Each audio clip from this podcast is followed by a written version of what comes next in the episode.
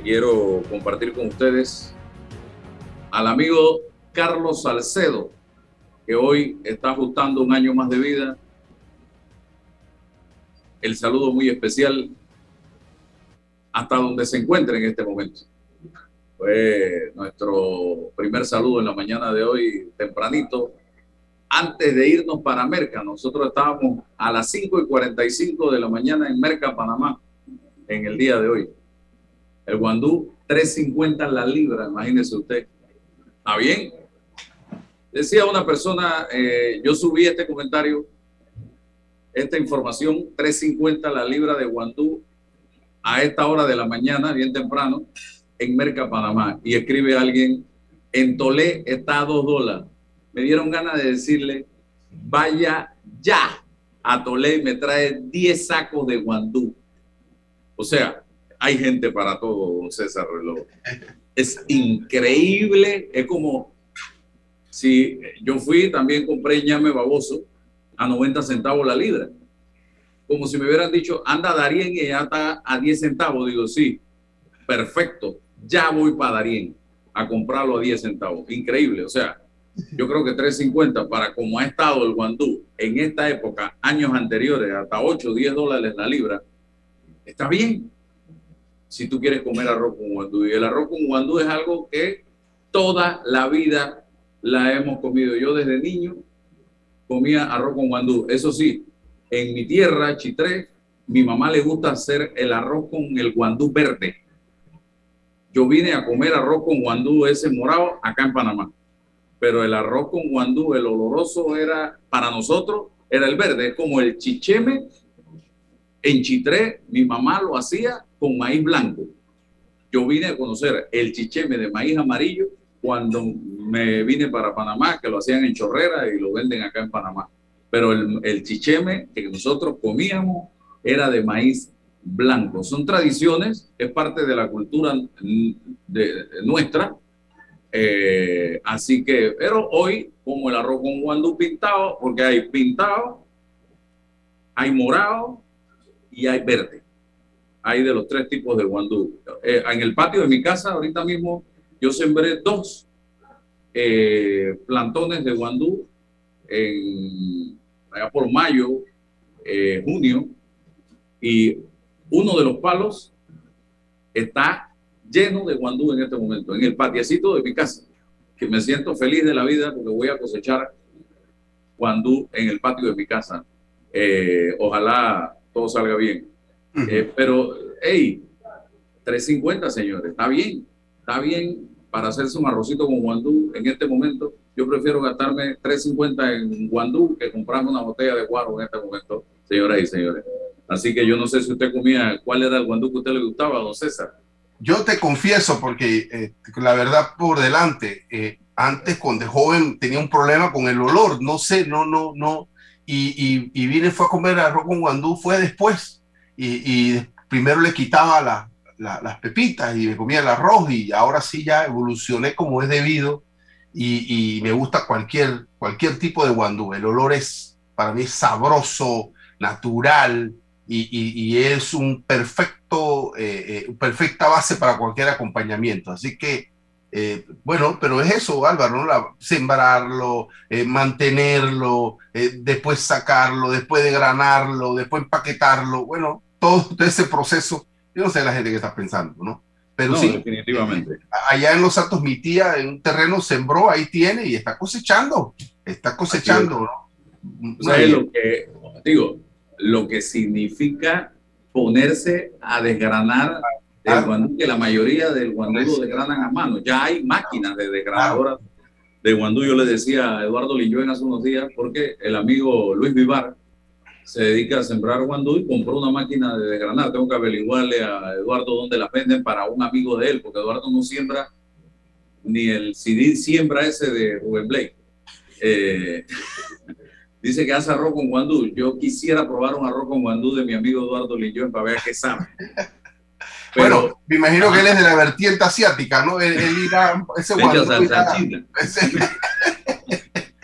Pero, y soya. Pero sí, eh, el saludo a todos los productores. Yo valoro muchísimo eh, al productor, al hombre que pone a producir la tierra. Yo voy a Merca todas las semanas. Siempre ando comprando cosas. Hoy compré la naranja, eh, estaba entre 7 dólares y 10 dólares. Nunca vienen 100 en el saco, ¿ah? para que sepan.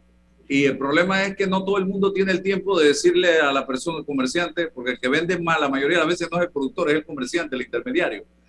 Cuéntame 100 naranjas. A, veces hay tiempo, a veces no hay tiempo. Y, muy rara vez hay 100. A veces hay 80 y pico. Cuando hay, cuando mucho, cuando hay bastante. Lo otro, estaba el limón mandarina, eh, el saco de limón mandarina que está escaso hoy, eso varía mucho, estaba de 160 en 7, en 8 dólares y de 150 en 7 dólares. El limón mandarina, la raspadura. Dime algo, Álvaro, dime algo para el acceso al mercado de la gente que no tiene vehículos. ¿Qué, qué, qué, qué alternativas? Hay ruta de buses, es lo que tengo entendido, para el lugar. Okay. Fue lo que me dijeron. Eh, yo nunca he visto los buses eh, será por la hora en que yo voy, pero sí hay rutas de buses para, para la gente que no va en carro particular, carro propio. Así que la raspadura estaba en el precio que la mayoría del tiempo está. Eh, la docena de raspadura en 5 dólares, vi buena papaya, aunque está un poco escasa, pero hay buena papaya, piña, cantidad de piña también, en merca, sandía, melón, plátano, eh, bastante guandú ahí en la galera de Volcán, fue lo que lo conseguí, aguacate importado, eh, bastante también. Así que... ¿A hortalizas? Eh, bastante mercancía. Hoy había de todo en Merca, Panamá, bien temprano, mucha gente a las cinco y media, cinco y 45 de la mañana, porque allá hay actividad desde las 3 de la mañana, gracias. Eh, 2, 3 de la mañana hay actividad ya. Maracuyá también pude conseguir porque nosotros eh, eh, el producto que utilizamos para nuestra chicha es natural. Aquí han venido en reiteradas ocasiones a venderme concentrado. No creo en el concentrado. El que quiere creer en el concentrado, que crea en el concentrado, pero yo soy de comprar la fruta y procesar la fruta. Cuesta un poquito más caro eh, el producto y hacerlo, y, y por eso cuesta más cara el producto final, la chicha, el jugo, pero yo creo que la gente lo valora más que un concentrado. Si tú quieres concentrado, vete a, a comprarlo en, envasado. Pero bueno, eh, seguimos adelante. Saludos a don Elvis Polo, nuestro amigo y abogado también en temas laborales. Y por acá me están diciendo que en Multicentro se consiguen frutas y verduras baratas, a veces hasta más baratas que en Merca. ¿Les pasó el dato? Vayan a Multicentro y a ver en la entrada de Multicentro, me dice don Iván Pérez por acá. Así que eh, otro de los temas que quería tocar, señores, yo soy un enamorado de los perros. Yo amo los perros, tengo tres allá en el interior, tengo una en la casa que es la reina de la casa, va para un año. Y, y yo quiero darles un consejo porque en estas fiestas lo, sufren mucho los animalitos. ¿Y usted qué? Creo que es la primera Navidad de su perrita, de su perro. ¿Es la primera Navidad? Es la primera Navidad. Es la primera y el primer año nuevo, entonces. No, no, no, no, es la segunda Navidad. La segunda. La segunda sí tenía, pero tenía apenas dos meses. Exacto. Entonces, consciente va a ser como la primera y sufren mucho por el tema de los fuegos artificiales. Yo no le voy a decir a la gente que no use fuegos artificiales, porque eso es como decirle a la gente que no tome que no parrandee, que no baile, eso es imposible en una fiesta como esta. Lo que tenemos es que buscar los mecanismos para eh, tratar de ayudar a nuestras mascotas en eh, estos días, principalmente esta noche de 24 y la noche del 31.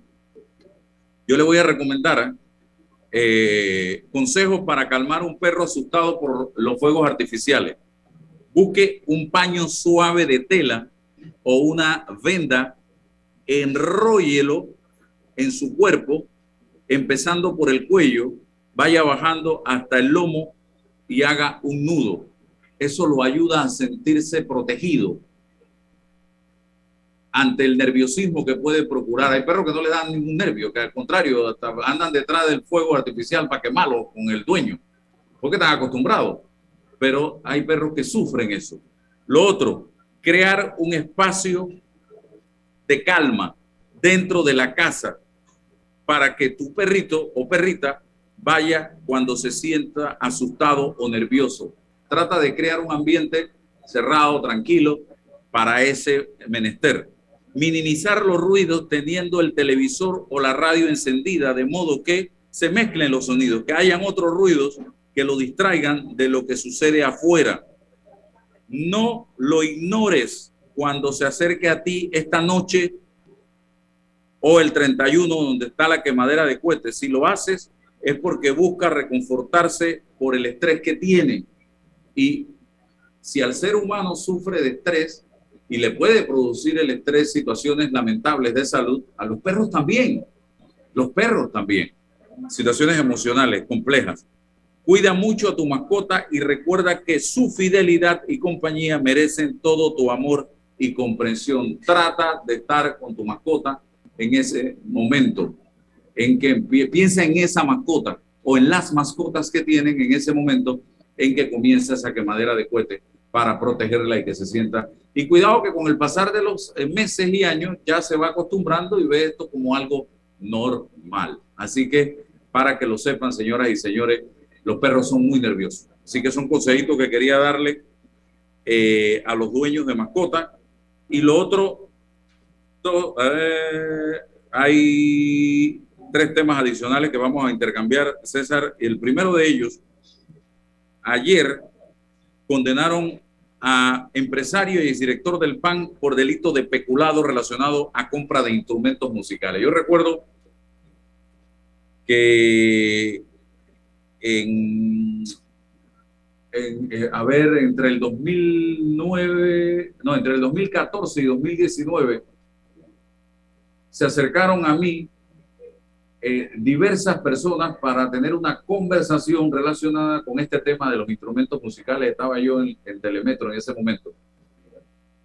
Y, e incluso habían empresas que eh, estaban preocupadas por la situación esta de los instrumentos musicales que el PAN había comprado en ese momento para, el, creo que era para Meduca hay que cuidarse mucho porque te demandan, así que uno tiene que ser muy puntual porque bien las amenazas de demanda ya uno no puede hablar ni de tamales porque te demandan. La Procuraduría General de la Nación informó la tarde de este jueves 23 de diciembre que la Fiscalía Anticorrupción logró que se condenara a un empresario y a un exdirector del extinto programa de ayuda nacional PAN por el delito de peculado relacionado a la compra de manera irregular de instrumentos musicales. El juzgado tercero liquidador de causas penales del primer circuito judicial de Panamá declaró culpable de peculado este 16 de diciembre a Giacomo Tamburelli, exdirector del PAN. Esto lo dice la prensa. Para si me van a demandar, yo estoy leyendo textualmente lo que dice el diario La Prensa. Y al empresario Roberto Carretero. Por tal motivo, lo sancionó con la pena, usted me va a explicar esto de una pena de cuatro años de prisión y como pena accesoria se le impone la prohibición para el ejercicio de funciones públicas por el término de dos años. De acuerdo con el Ministerio Público, el delito probado se cometió a través de la adquisición irregular de instrumentos musicales destinados al Ministerio de Educación, estaba en lo cierto, a través del PAN. El fallo ordena el levantamiento de la fianza y las medidas cautelares personales y aplicadas a los sentenciados durante el desenvolvimiento del proceso, indicó el juzgado. Los hechos ocurrieron entre el 2009 y el 2014 cuando se emitieron órdenes de compra para la adquisición de instrumentos musicales y su distribución. No obstante, no se evidenció en los expedientes ubicados en el Ministerio de Educación documentación que certificara la distribución de los bienes a los distintos centros educativos. Además, no se hizo estudio de factibilidad para establecer la necesidad de cada centro educativo. Tampoco se establecieron los controles para la distribución de los activos por parte de los proveedores y no se dio la debida capacitación para la conservación, lo que provocó como consecuencia el deterioro de algunos de los instrumentos. En ese caso, el 14 de enero del 19, el juzgado quinto del circuito penal de Panamá se sobreselló provisionalmente, entre otros, a Tamburelli y Carretero con el fundamento de que no se encontraban incluidos en los informes de auditoría. No obstante, la Fiscalía Anticorrupción de Descarga apeló la decisión y el segundo Tribunal Superior de Justicia el 20 de noviembre del 19 retomó el, reformó el auto de impugnado y dispuso abrir causa criminal contra Tamburelli y Carretero. Recuerdo que en ese momento se habló de la calidad de los instrumentos eh, que se habían deteriorado, que habían venido de China, una serie de denuncias que se hicieron, el precio que se pagó, eh, y esto generó una investigación que luego eh, da con la condena de estas dos personas, precisamente en esta información que surge en ese momento en que estábamos nosotros en Telemetro y en la que en ese, el arranque de esa información que generó esto no tuvo nada que ver ni con Euro 14, ni con el Consejo de Seguridad, ni con Procuraduría Paralela, ni con eh, el señor Rolando López, ni con el señor Varela, ni con Kenia Porcel, nada. Eso vino de afuera. Gente que estaba o que había utilizado los instrumentos, gente eh, que había vendido los instrumentos, en fin, toda esa gente dio información que provocó esa investigación. Entonces se renueva cuatro años. Eh, ¿Amerita prisión? Pregunto. Sí, sí. Eh, buenos días, Álvaro. fíjate que varias cosas, ¿no? lo primero, creo que siempre lo hemos, lo hemos conversado aquí. Mm, cuando se da un tipo de actos como este de investigación de especulado, delitos contra la administración pública, bueno, se genera una investigación, se relacionan a personas, a funcionarios, a gente que de una u otra forma intervino en la administración, como empresarios, qué sé yo. Y la consecuencia posible de estas investigaciones, dos nada más, no hay tres. Uno, que se decrete la responsabilidad, la culpabilidad en una sentencia penal de estos individuos o la otra, la inocencia, la no responsabilidad o la no culpabilidad, como usted lo quiera llamar. Y, por supuesto, la pregunta que tú me haces, cuatro años, sí, si él no solicita la conversión, lo que va, lo, lo, que va a ocurrir aquí es que van a apelar, o sea, esta sentencia va, es susceptible de apelación ante el segundo tribunal y esta, este debate seguirá. Por supuesto que sí, y mientras que no quede en firme, o sea, ya ejecutoriada, o sea, que ya no exista ninguna otra posibilidad de impugnarla, de recurrirla o de apelarla, la persona seguirá en ese debate. Así que todavía no está todavía todo dicho, pero sí un primer, una primera eh, eh, manifestación de la Administración de Justicia. Eh, si, si en todo caso no apela o apela y le confirman o va a casación y no le casan la sentencia, bueno, tendrá que pagar tendrán que pagar cuatro años o sencillamente pudiesen solicitar ante los llamados jueces de cumplimiento, los que se dedican a la ejecución de la sentencia, que le cambien, que le transformen esa pena de prisión por cualquiera otra posibilidad que tiene el código, de pagar una multa al Estado, de trabajo comunitario, de ir de fines de semana. hay varias posibilidades, no necesariamente la, la pena de reclusión en una cárcel de la República. Pero también, o igualmente importante a todo esto, Álvaro, tiene que ver con por qué razón una entidad en, llamada PAN tiene que estar comprando o interviniendo en la gestión de un ministerio. Llámese eh, eh, instrumentos musicales, cuadernos, lo que usted quiera. ¿Qué justificación es de tercerizar eso en la administración pública? Bueno, esa es la lógica de la corrupción. Ese es el sentido de la corrupción. Recordarás tú las juntas comunales. Para allá se desviaban los fondos. Acá se procuraban los, fondos, el presupuesto para tercerizar eso y gestionar desde afuera. Entonces, esas son las cosas que en materia de administración pública y de política es lo que tenemos que también resolver. Porque, insisto, usted sancionará a uno, a dos o no, pero no resuelve el problema de la transparencia en la gestión de la administración pública. ¿Qué, qué, qué? ¿Por qué no lo hizo el Ministerio de Educación? Si tenía que comprar instrumentos o no. ¿Por qué tienes que utilizar? Porque precisamente esa es la lógica de, de generar una estructura corrupta. Y eso es lo que ha ocurrido y sigue ocurriendo. Entonces, tenemos que resolver ese problema. Es decir, los jueces penales, la ley penal nos va a resolver un problema respecto a los individuos, pero la estructura corrupta del sistema corrupto es una decisión de orden político, de ética y de transparencia y no hemos hecho absolutamente nada en este país en los últimos años para resolver ese problema. A cada uno lo que le corresponde. Y eh, si te das cuenta, César y amigos, espero que no me demanden por lo que voy a decir. No, pero no te, no te, no te aflijas por eso, que te, porque imagínate. No, no, que es esa amenazadera que tienen ahora de demandar por pensar. El que se sienta aludido, que lo haga.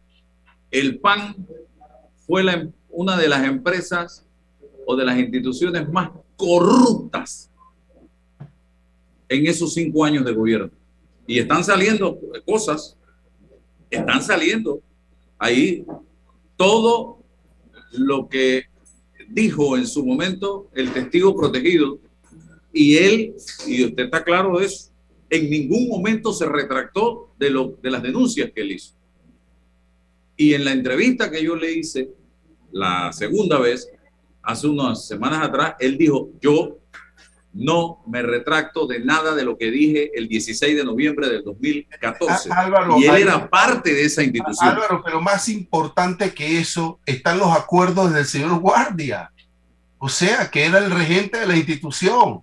O sea, eh, ¿qué más que eso? O sea, el país sabe que eso fue una institución corrupta, manejada, ¿ya? Como un sistema tercerizado para, para establecer los fondos allí y desde allí entonces empezar las diabluras. Bueno, ahora están pasando los resultados, la declaración, la, manifestación de culpabilidad de guardia, lo que ha hablado de Euro 14, la, sentencia de hoy, ¿qué más queremos? Pero, insisto, o sea, esto no nos sirve y no nos alcanza para exigir, no solamente en el PAN, cualquier entidad descentralizada del país no puede servir de asidero para que allí eh, eh, fijen los fondos, trasladen los fondos y se genere corrupciones tercerizadas de allí. Eso es lo que se impone, don Álvaro, en un Estado y un gobierno que se dice transparente y que se dice que quiere luchar contra la corrupción. No solo basta condenar a la gente, que es importante, que manda un mensaje, pero también tiene que hacer los cambios de fondo. Y mire todo lo que salió. Y no me vengan a mí a decir ahora que todo eso fue producto de invento de una procuraduría paralela. Ahí, miren los casos, yo no sé si, si son ciertos o falsos, pero están dándose condenas.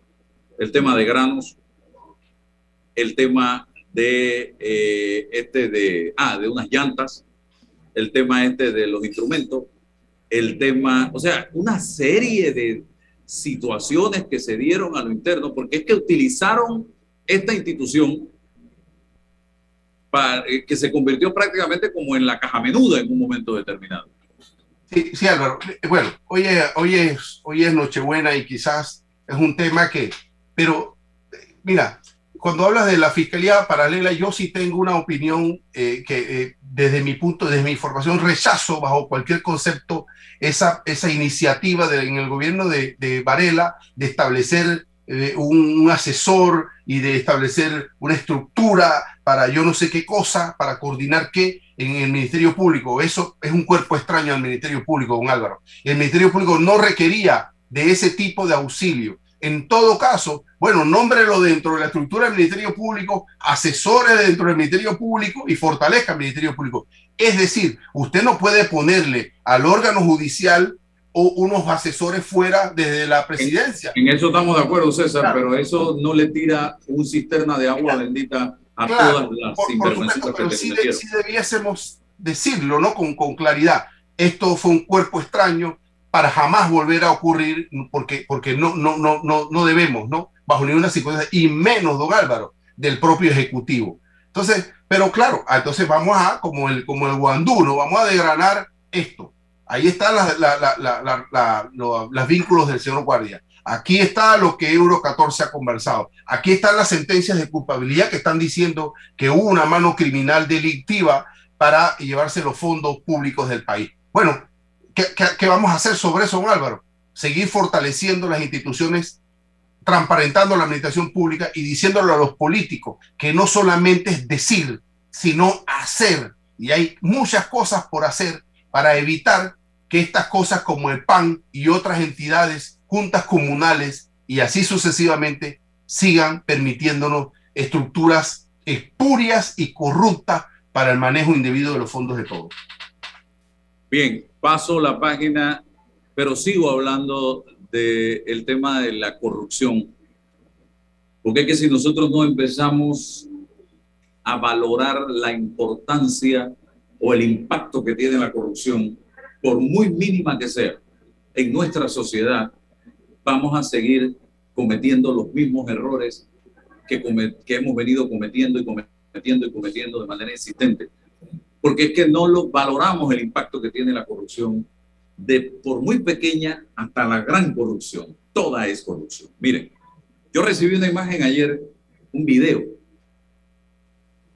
de un grupo de personas en una mesa jugando baraja, pero chingueando. Usted me dirá, ¿y eso qué tiene que ver? Estaban chingueando con efectivo y había gente que estaba apostando, ¿sabe con qué? Con la tarjeta del Banco Nacional de la Beca Universal. Porque esas tarjetas tienen una identificación, no es como cualquier tarjeta. Y eso era lo que estaban apostando sobre la mesa, con eso.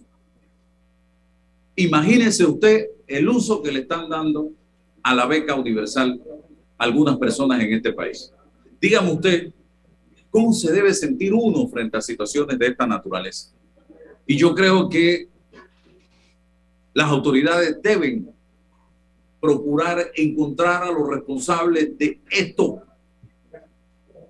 Quizás no puedan meterlos presos, pero quítale la beca a esa gente inmediatamente no tienen derecho a un centavo más.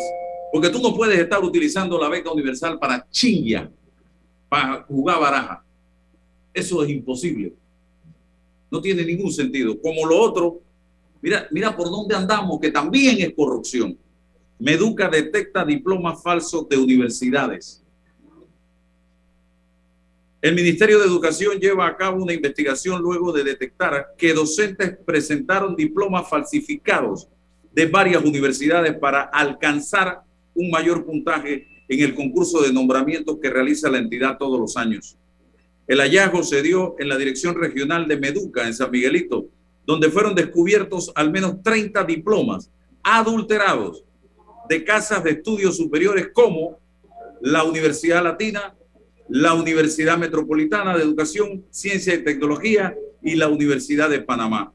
Anaika de la Espada, su directora general de educación, subrayó que de momento realizan investigaciones y emitieron alertas a las demás direcciones regionales para determinar el alcance de las anomalías. Rectores de las universidades mencionadas informaron que estas personas no cursaron estudios en sus instalaciones, por lo que interpondrán las denuncias en el Ministerio Público. En la Dirección Regional del Ministerio de Educación de San Miguelito se percataron de que algo no estaba bien con unos diplomas que habían sido presentados por algunos docentes como parte del concurso anual de nombramiento. Se trataba de diplomas de licenciatura, maestrías y posgrado que daban mejor puntaje a algunos educadores que aspiraban a ser seleccionados para impedir clases del, para impartir clases del próximo año. De hecho, la batalla es dura entre cientos de estos profesionales de la educación que cada año compiten por una plaza en el sistema educativo. Yesenia Vega, directora regional de San Miguelito, manifestó que enviaron notas a las universidades para precisar algunos detalles, entre ellos si las firmas eran auténticas o falsas y si las personas en efecto habían cursado estudios en la Casa de Estudios Superiores. De igual forma, se emitió una alerta a todas las direcciones regionales ante lo que está sucediendo, dijo Vega, quien detalló que siguen realizando investigaciones al respecto. Sigue la noticia, es del diario La Prensa, por si me quieren demandar, es la prensa. Bueno, le voy a decir algo, señoras y señores. Qué vergüenza que un docente tenga que hacer uso de la falsificación de un documento público para tratar de ganar puntos y ganarse una vacante en el Ministerio de Educación. Saben, sinceramente, por eso que yo creo que, y se lo digo para que me conozcan, si yo fuera el ministro, no sé qué va a hacer la ministra, una persona que respeto y aprecio y admiro, pero si yo fuera el ministro de Educación, y yo logro comprobar esto, primero, la, la denuncia ante el Ministerio Público para todos los involucrados en este tema, porque aquí está, esto tiene que ser una especie de eh, cártel que debe estar trabajando en eso, porque eso no es que yo me metí a la computadora y yo falsifiqué el diploma, no, aquí debe haber una estructura delictiva haciendo o fabricando estos diplomas. ¿De qué universidad lo quieres? Tengo de esta, esta y esta. Y hay que caerle a los que diseñan esta, a los miembros de esta estructura y a los educadores que han estado prestándose para esto. Y no solamente caerles con una denuncia o una querella penal. Todo aquel que esté elaborando en un plantel educativo en este momento, lo saco del sistema inmediatamente. Y a través de un decreto de algo, usted no vuelve a formar parte más nunca del sistema educativo público. Si quiere ir a un colegio privado y que lo contraten allá, bueno, que lo contraten allá. Porque eso sí yo creo que no eh, eh, es más difícil. Si usted quiere hacer una escuela, bueno, haga usted la escuela propia. Pero en la educación pública, usted no lo quiero ver más nunca porque usted es un perfecto delincuente. Estimados amigos, y esos son docentes, no voy a generalizar porque no son todos, son estos que están falsificando documentos, diplomas. Y que esa gente esté dándole clase a tus hijos o a los míos. No, ve, por Dios, hombre, don César. Como dicen, algo huele podrido en Estocolmo. O sea, y, hablamos y hablamos aquí de que la corrupción solo es en el orden político. Pero mira tú, nuestros líderes, nuestros educadores, nuestros maestros, nuestros profesores, eso es un acto delictivo. Más, nada, ¿no? y, la administración de, de, Meduca tiene que tener cero tolerancia. No solo ir allá con una denuncia tibia, constituirse como querellante, como parte querellante y exigir una investigación pronta, profunda sobre todos los ribetes de este tema. Desastroso, deleznable, que gente formada para formar a nuestros jóvenes, a nuestros niños, utilicen este tipo de subterfugio. O sea, eh, y, tú lo ves, claro, una profesión noble, pero, y yo siempre he criticado y critico la dirigencia, pero mira esto, o sea, ¿hacia dónde vamos? Si, si eh, en materia de nuestros formadores de la juventud hay este tipo de acontecimientos, esta toma de decisión, hombre, que genera tristeza, don Álvaro. Utilizar la credibilidad de las universidades, eh, vulnerar o tratar de vulnerar el sistema para hacerte de, de, un, de una posición mejor que los otros que han, se han sacrificado, que han tomado los cursos, que han, eh, han tenido que pagar sus maestrías, sus posgrados. Oye, pero, y, y te digo Álvaro, que no, no, no, no, no, no, no. La alternativa no es que te voy a dejar en la pública y te vas para la privada. No, no, no, no. Es inhabilitarte. La alternativa es inhabilitarte para que ejerzas la educación como profesión. Porque es que, es que eso entraña otra cosa, valores, eso entraña, eso entraña un, vaya, un manejo intachable. Preparación académica, eh, liderazgo en la comunidad, credibilidad, actualización. Es que esto no es cualquier cosa, don Álvaro. Lo mismo para los médicos, para los abogados, para los arquitectos. Se requiere ética, se requiere... es que usted es parte de la construcción de su sociedad Usted participa directamente en la construcción de su sociedad. Usted le ofrece a sus niños los cimientos de los valores que requerimos. Entonces, aquí cero tolerancia. Y, cuanto antes el, Meduca tiene que pronunciarse sobre esto, sobre por lo menos saber que eh, han identificado más o menos al grupo, a las personas, el modus operandi, cómo estaban haciendo, quiénes, quiénes más, qué, otras personas han participado. Eh, y eso nos lo tiene que decir por lo menos preliminarmente en Meduca, porque insisto, no sabemos si es solo allí, el epicentro de San Miguelito, si eso está ocurriendo en otras partes de la República. Es importante para la tranquilidad de cara a retornar a nuestras escuelas en el 2022 con la confianza que el Meduca nos aclare de qué se trata este enorme y triste escándalo. Muy triste. Usted ha utilizado la palabra correcta. Muy triste. Por eso es mi enorme preocupación, porque esto va muy de la mano con lo que decía el, eh, o lo que nos contaba Rogelio Cruz hace unos días, que en aquella época Arnulfo Arias le dijo a él siendo un niño, señor el muchachito, este país no sirve. Estamos hablando, si no me equivoco, de la década del 50 cuando el doctor Arnulfo Arias, y doctor porque era médico el doctor Arnulfo Arias Madrid. Eh, eh, Rogelio Cruz era muchachito de los 40. Ah, en, exacto, por allá. por allá. los 40. Y el doctor Arnulfo Arias le dijo cuando el, el muchachito Rogelio Cruz en esa época le dijo que quería estudiar derecho para ser abogado. Le dijo su, su su comentario fue más o menos, váyase de aquí, porque este país no sirve. Y conozco el testimonio de otra persona que ocupó la presidencia de la República por cinco años.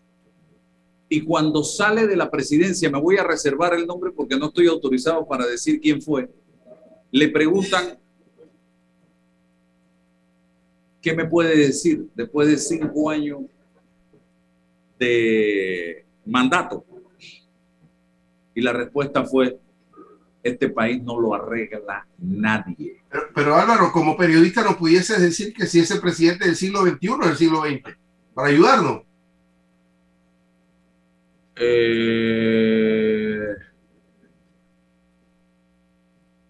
una persona que estuvo en la presidencia de la República. Tranquilo, que yo no te voy a demandar. Ahora, eso es lo que están generando. Y la gente no lo sabe. Y la gente no lo sabe.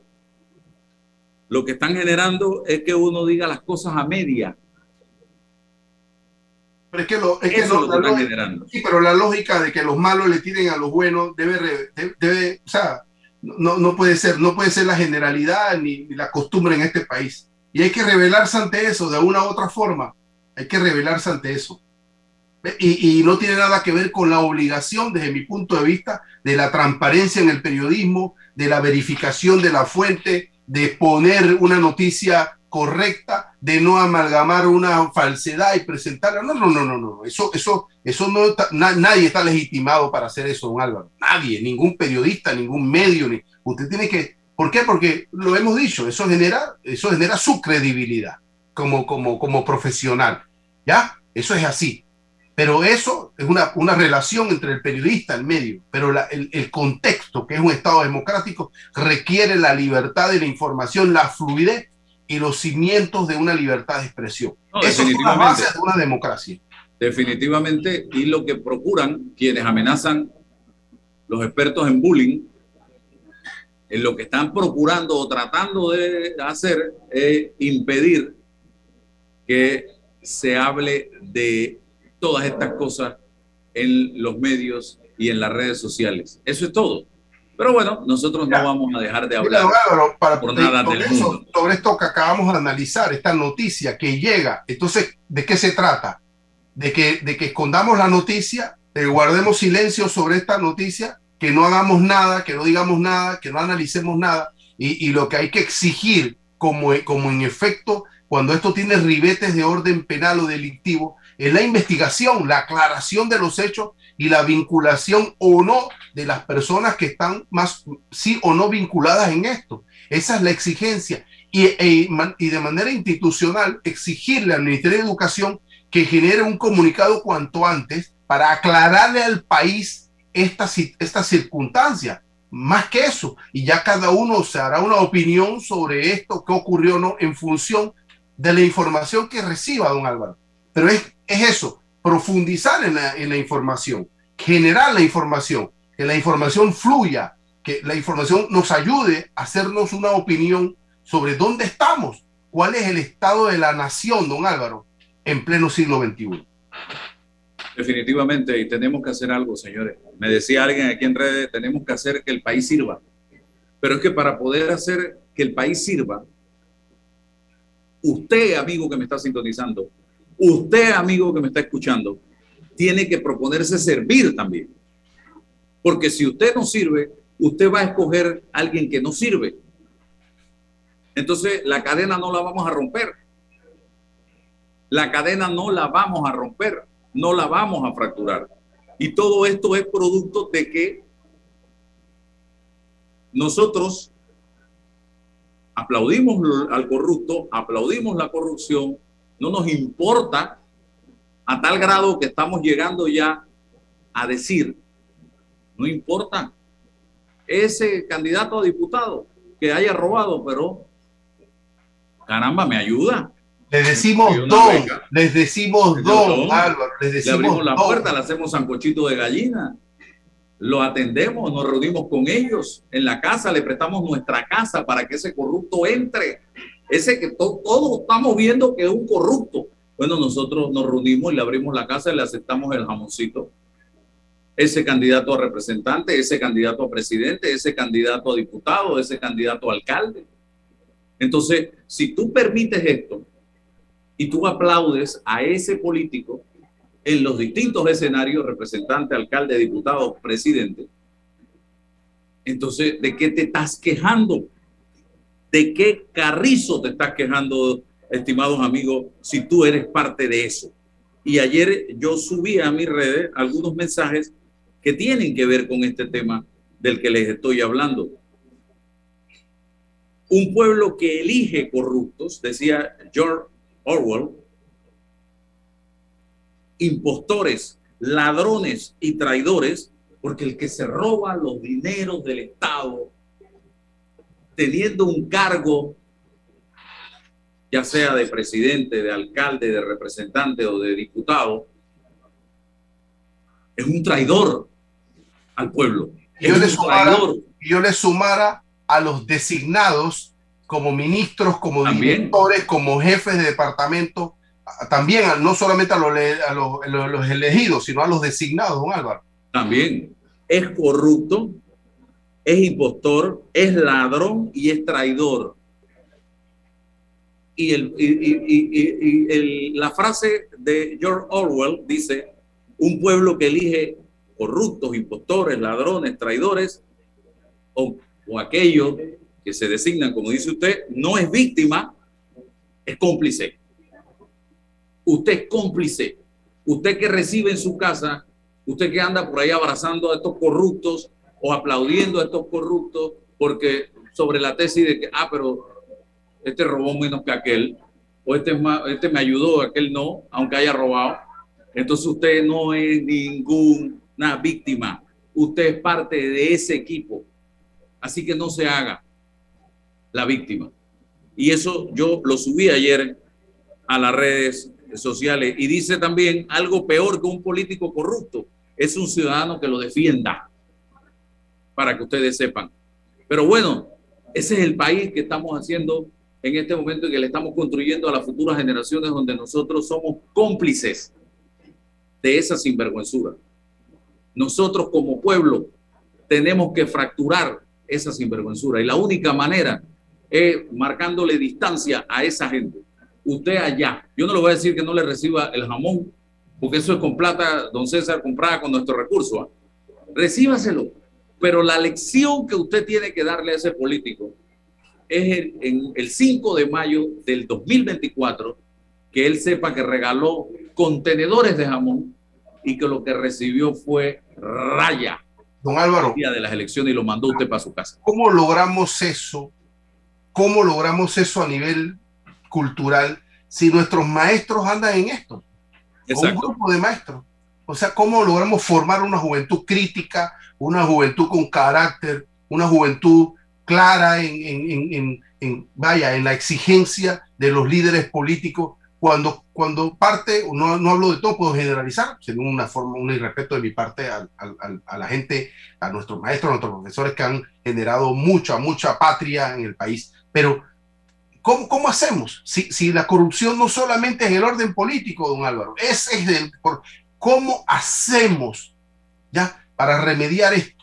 y, a veces las circunstancias de nuestro pueblo, bueno, el, el más golpeado, el que sufre las políticas corruptas, eh, eh, exigirle que sobre eso también tenga la posibilidad de decirles no, eh, es el propio sistema que tenemos que construir para controlar, equilibrar. Pero no salimos de la lógica pensando que solo el problema es de orden político. Es una sociedad que requiere, insisto, una reingeniería cultural de fondo, don Álvaro, de fondo. Vamos a la pausa y regresamos con eh, la parte final del programa en el día de hoy, donde hemos estado César y yo conversando de algunos temas de actualidad. Vive el encanto de la Navidad con una cuenta de ahorros. Abre hoy tu cuenta de ahorro navideño en Caja de Ahorros desde 5 balboas semanales y recibe dos semanas gratis al abrirla sin libreta. Consulta los requisitos para mayores y menores de edad en nuestra página web. No te lo gastes todo. Caja de Ahorros, el banco de la familia panameña. Ver términos y condiciones en www.cajadeahorros.com.pa. Déjate llevar por la frescura del pollo melo panameño como tú. Déjate llevar con la frescura del pollo melo. Variedad y calidad. Melo. Frescura de altos estándares. la calidad es una promesa. Para llevarte el pollo melo siempre fresco hasta tu mesa. Déjate llevar con la frescura del pollo melo. Por su sabor y calidad lo prefiero. Déjate llevar con la frescura del melo. En Panama Ports Estamos orgullosos de nuestro equipo de trabajo, comprometido con todos los panameños, trabajando 24/7 los 365 días del año. Panama Ports, 25 años unidos a Panamá. Ven a Fantastic Casino y llévate un billetón navideño y la mejor rumba. El cubetazo 595 más ITBM para afiliados del Cirsa Winner Club. Además, bonos de 3 balboas y 5 boletos para ganar en los sorteos de incentivo. ¿Qué esperas? Ven a Fantastic Casino. Aprobado por la JCJ, resolución 2389 el 9 de noviembre del 2021 y 2429 del 16 de noviembre del 2021. Si no estás afiliado, el cubetazo lleva precio regular del bar, válido hasta el 26 de diciembre del 2021. Cuando no hablamos en nuestro viaje en el metro, estamos respetando a los demás y cuidando nuestra salud. Tu silencio dice mucho. ¡Qué ingeniosa frase! ¿Sabías que la concesión de Cobre Panamá abarca 13.000 hectáreas, de las cuales se van a desarrollar escalonadamente 5.900 y se van a reforestar 10.475 hectáreas? Cobre Panamá es la empresa con el mayor programa de reforestación del país. Desde el 2011 hasta la fecha ya se han reforestado 3.120 hectáreas. ¡Qué gran compromiso! Cobre Panamá, estamos transformando vidas. Bueno, me voy a comer con una estrella. Mmm. Espérate, ¿y tu esposa sabe? Claro, ella sabe que la estrella del sabor es American Star. Y por eso en la casa comemos delicioso. American Star, el tasajo, jamón, chorizos y embutidos más suaves, económicos y con el sabor que le gusta a todos. ¡Oh! ¿Me invitas a conocer esa estrella? Busca la estrella roja y azul American Star, la estrella de tu cocina.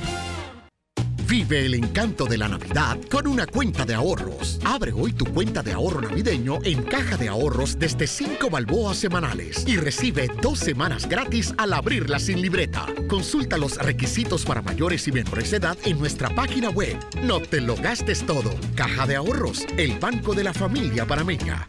Ver términos y condiciones en www.cajadeahorros.com.pa. Para develar lo que es cierto, hace falta hablar sin rodeos con Álvaro Alvarado.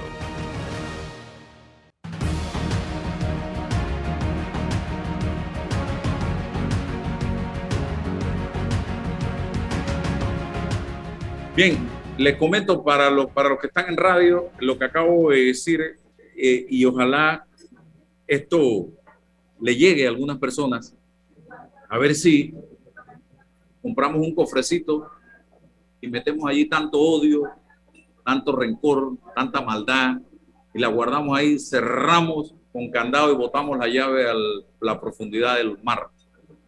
Y empezamos a trabajar en el diseño de un nuevo ser humano en cada uno de nosotros, tomando como referencia lo que va a pasar esta noche, que es el nacimiento del niño Dios en cada uno de nosotros. Proponte ese compromiso de ser un, hombre o una mujer nueva y lucha contra todas las adversidades que te presenta la vida. Desde que sales de tu casa, decía yo, te, te enfrentas a todo, a todos los demonios y Satanás que hay por ahí andando. ¿Cuántas veces no, tan, no se te han metido eh, en el semáforo para robarte el espacio, el parking en el, en el mall o en cualquier lugar donde tú llegas? O se te atravesó un carro adelante y tú no puedes salir y, y, y tu cabeza empieza a de tu cabeza empieza a salir ese demonio que a veces la gente tiene dentro o tenemos dentro. Entonces también ponía el ejemplo de que proponte metas, y yo, vayan a mi Instagram, también en mi Facebook y mi Twitter, hay una imagen hoy muy ilustrativa. Tú como ser humano y una meta al final.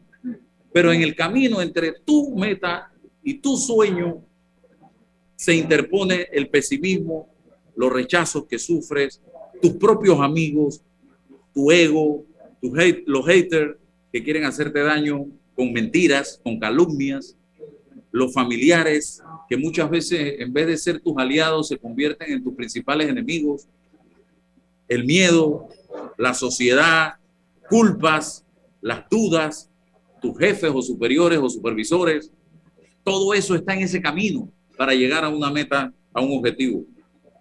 ¿Y qué tienes que hacer? Hey, yo quiero, yo puedo. Y para eso tienes que inyectarte una vacuna que se llama voluntad una sobredosis de voluntad. Hágase esa propuesta, propóngase esa meta y usted va a ver que si usted con le mete voluntad, usted lo va a alcanzar. Ese es mi, mi mayor consejo en este momento, señoras y señores. Pero si usted se cae y se queda en el piso tirado, usted no va a llegar a la meta, mientras que otros sí van a llegar. Don César. Sí, eh, estabas eh, hablando de la condición humana de las cosas que nos, que nos motivan, de las cosas que nos impulsan, de las cosas que nos determinan en el contexto en que vivimos, las relaciones de poder, las relaciones materiales, las relaciones espirituales que hacen eh, que tomemos una u otra, otro camino en la encrucijada de la vida.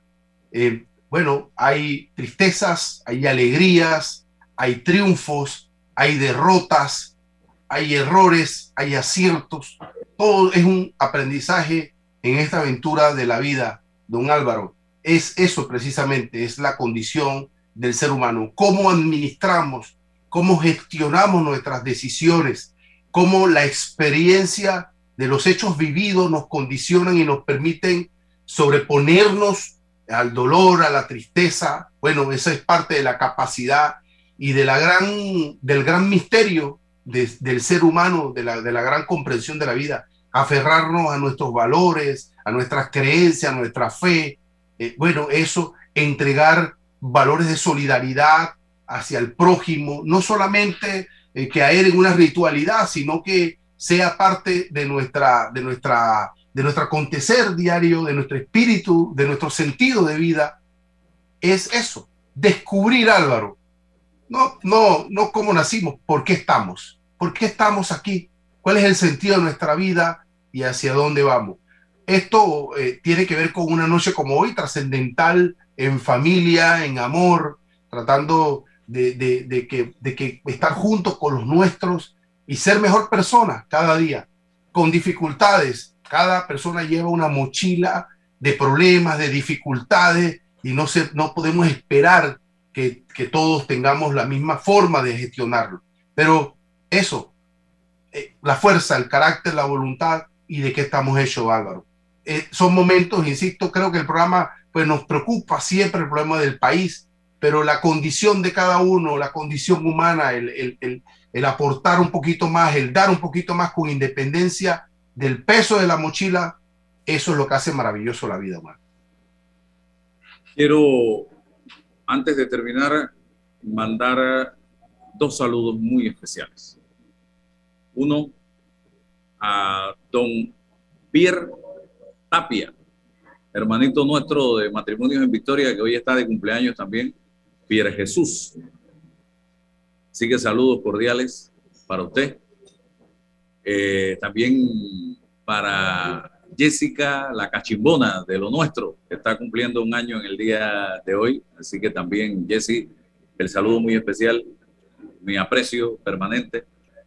Y el otro saludo para una persona a quien conocí hace muchos años en los pasillos de la Facultad de Comunicación Social y en la calle, trabajando como periodista, la colega Ivette Vega.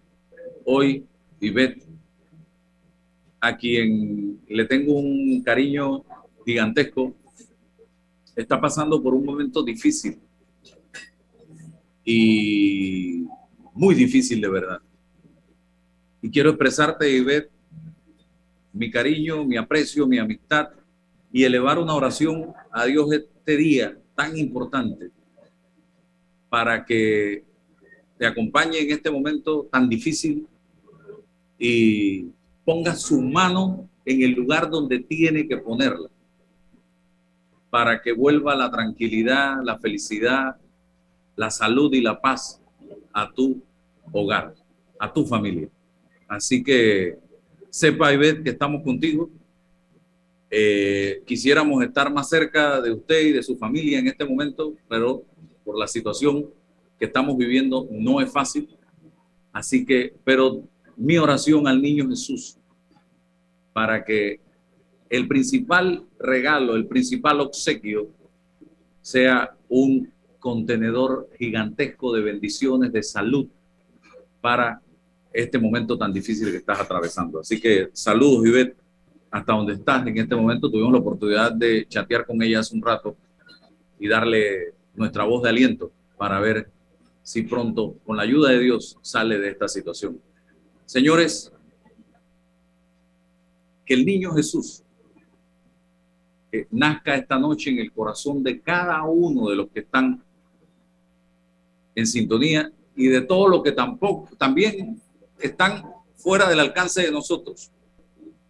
Y que esta noche, cuando den el campanazo, que sean las 12, puede apretar y, cuidar a su mascotita, usted hágase un propósito, hágase una oración, hágase un compromiso de ser a partir de ese momento una mejor persona, un mejor panameño, una persona más crítica, más ah, constructiva, que aporte más al país. Y usted va a ver cómo las cosas van a cambiar. Pero si esta noche es una noche de guaro, de parranda, de lo que sea, y mañana la goma, eh, eh, esto no sirve de nada, no es ninguna Navidad, es simple y sencillamente un carnaval y se acabó una parranda y se acabó. Y no debe ser así. Y por favor, si usted se va a reunir en casa con gente que no es de su burbuja familiar, póngase la mascarilla, por favor. Use la mascarilla. No esté que apenas se toma un vaso de agua o una malta o una chicha, se quitan la mascarilla y ya viene la rumba y eh, nos relajamos trate de no relajarse, de ser consciente, los números de COVID están subiendo, las cifras están volviendo a, a lo que era antes y no podemos darnos ese lujo, señoras y señores. Decía alguien por ahí que quien hoy no tiene a alguien conocido con COVID no está en nada. Imagínese usted cómo está la situación en este momento. Así que, eh, por favor, cuídense la mascarilla, la mascarilla, la mascarilla esta noche y cada vez que va a estar en un lugar donde no está compartiendo con su burbujita familiar. César, para despedir. feliz Navidad Álvaro, feliz Navidad para todos, todos y todas los que estamos bajo el manto de esta república, de esta bella patria, los que residimos aquí, los que somos ciudadanos, los que eh, transitan, a todos, Álvaro, que, que Dios ilumine con salud y con, con mucha alegría y paz y amor a este pueblo que requiere y se lo merece, don Álvaro, que es un pueblo noble, trabajador y que aporta mucho para, para el mundo en todo lo que hacemos como panameños. Gracias a todos. Felicidades a don César, a don Roberto, a don Guillermo Antonio Adames también. eh, y a todo el equipo de Omega Estéreo y a todos los que nos sintonizan a través de todas las plataformas eh, a esta hora todos los días. Nos vemos el día lunes, si Dios nos da el permiso. La información de un hecho se confirma con fuentes confiables y se contrasta con opiniones expertas. Investigar la verdad objetiva de un hecho necesita credibilidad y total libertad. Con entrevistas que impacten, un análisis que profundice y en medio de noticias, rumores y glosas, encontraremos la verdad. Presentamos a una voz contemple y un hombre que habla sin rodeos con Álvaro Alvarado por Omega Estéreo. Gracias por su sintonía. Vive el encanto de